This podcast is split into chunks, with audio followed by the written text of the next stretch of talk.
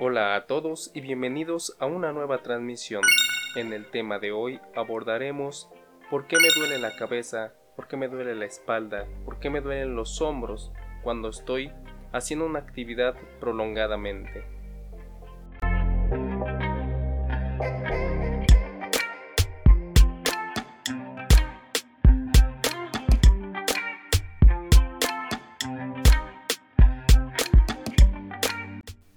El hecho de que usted tenga dolor de cabeza, de hombros, de espalda, mientras está haciendo alguna actividad como por ejemplo el estudiar, el trabajar, el planear, una actividad que le esté conllevando no un esfuerzo físico como tal, sino un esfuerzo mental, se debe a lo siguiente. Cuando nosotros forzamos nuestra mente por cierta cantidad de tiempo, esta empieza a estresarse, esta empieza a segregar estrés en el cuerpo. ¿Y eso qué significa? Recuerde que al estrés lo podemos previsualizar como un exceso de energía física. Pero ¿por qué nuestro cerebro nos mandaría ese exceso de energía física? Pues lo que pasa es lo siguiente, que cuando nosotros estamos un tiempo prolongado, como le repito, ya sea leyendo, estudiando, aprendiendo, diseñando algún proyecto en el que tengamos que estar sentados poniendo atención, concentrados, nuestro cerebro empieza a preguntarse por qué esta persona necesita estar tanto tiempo concentrada, por qué esta persona necesita estar enfocada tanto tiempo. Entonces nuestra mente empieza a interpretar, seguramente está bajo algún peligro. Recuerde que nuestro cerebro está diseñado a como vivíamos hace cientos de años en las cavernas, donde teníamos que para comer, cazar y para sobrevivir pelear con las bestias, defendernos de ellas y resguardarnos de ellas. Entonces como el cerebro empieza a interpretar que nosotros ya pasamos un tiempo prolongado en atención, en concentración, comienza a pensar que algo está pasando, que algo malo nos puede pasar. Entonces empieza a segregar ese estrés. Recuerde que el estrés es ese exceso de energía física, sin en cambio, comienza a ser un problema cuando no la sacamos. Recuerde, el estrés más que nada nuestro cerebro lo manda a las extremidades, a las manos, a los pies, porque recuerde que nosotros estamos bajo un instinto principal que es el instinto de vida, el cual nos va a hacer sobrevivir o va a tratar de hacer que nosotros sobrevivamos por cualquier causa. Entonces nos manda este estrés extra por si nosotros tenemos que pelear o tenemos que huir. Sin en cambio, cuando nosotros estamos estudiando, estamos aprendiendo, no tenemos que pelear con nadie, no tenemos que huir de nadie. Entonces, este exceso de energía, como no la estamos sacando peleando ni corriendo, comienza a acumularse en el cuerpo. Y bajo estos efectos del estrés nuestros músculos comienzan a ponerse rígidos. Y es ahí cuando se empiezan a concentrar en los hombros, en la espalda, en el cuello, y aún a pesar de que ya estamos teniendo manifestaciones físicas en los hombros, en el cuello, en la espalda, y nosotros seguimos enfocados, seguimos poniendo atención en el libro, en el proyecto, en el estudio que estamos teniendo, el cerebro al estar encargándose de seguir mandando más estrés, más estrés, empieza de cierta forma a agotarse, empieza de cierta forma a hincharse porque está trabajando más de lo que debería estar trabajando y es por eso que hay personas que les empieza a doler la cabeza, signo máximo de que ya deberían estar parando esa actividad de estar tomándose un respiro, ¿va? Esa es la razón por la cual nosotros sentimos en el cuerpo, en, los hombros, en la espalda, en el cuello, en la cabeza, tensión o dolor. Sin en cambio, ¿cómo podemos hacer para que esto no pase?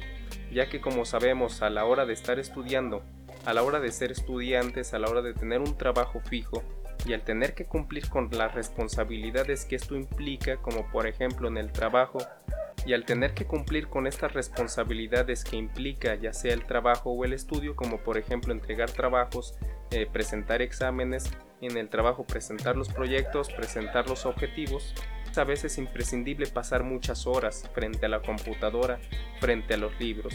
Podemos empezar a implementar dos formas en las cuales podemos seguir manteniendo nuestro ritmo de trabajo sin tener que sufrir las consecuencias del estrés en nuestro cuerpo.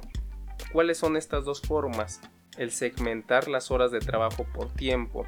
Hay dos, como le, como le repito, hay dos formas principales. Usted puede adecuarse a la que crea que le funciona más.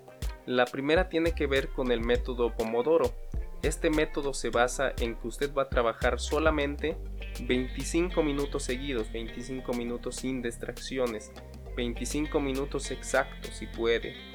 Después de esos 25 minutos tomarse 5 minutos de descanso. Sin en cambio estos 5 minutos de descanso no son o no se recomienda que otra vez empiece a ver el Facebook, otra vez empiece a ver el TikTok, el Instagram, sino que estos 5 minutos los utilice para estirarse, para caminar, para rehidratarse, para tomar agua, para poder rehidratar su cerebro y a usted.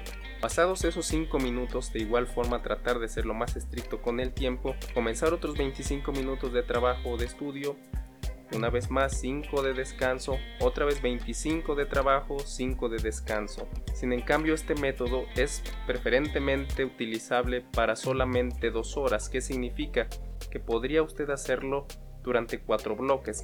25 de trabajo, 5 de descanso, 25 de trabajo, 5 de descanso, 25 de trabajo, 5 de descanso y 25 de trabajo.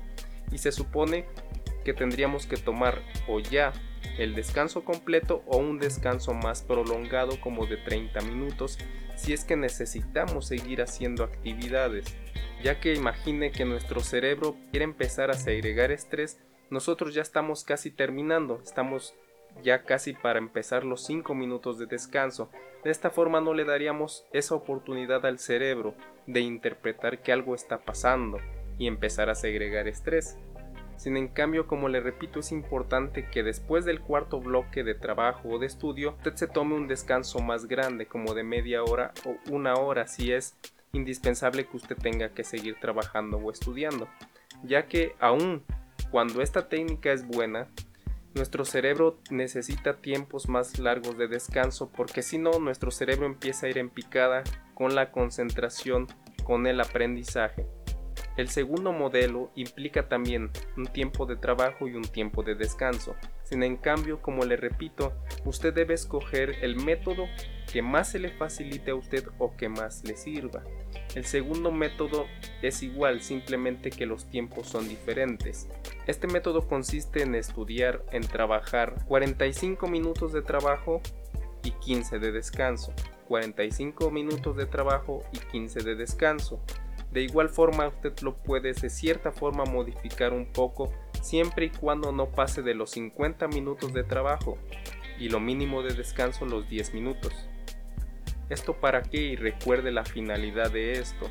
La finalidad y el objetivo de hacerlo de esta forma que su cuerpo no comience a generar ese estrés que le molesta tanto para que usted pueda mantener el enfoque y todo el posible aprendizaje que usted podría tener en su punto máximo, para que su cerebro no se fatigue tanto e incluso la actividad a trabajar o la actividad a estudiar no se le haga tan complicada a su cerebro, ya que segmentándola, el cerebro lo interpreta como una actividad no tan difícil o no tan complicada.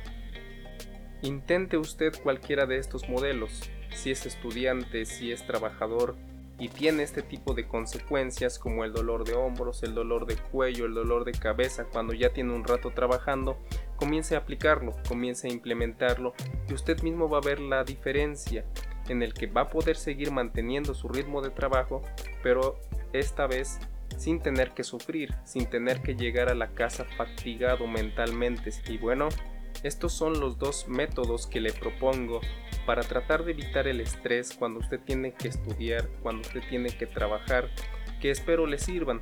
Recuerde, trate de implementarlas, trate de hacerlas y trate incluso hasta de modificarlas a su estilo, a sus necesidades.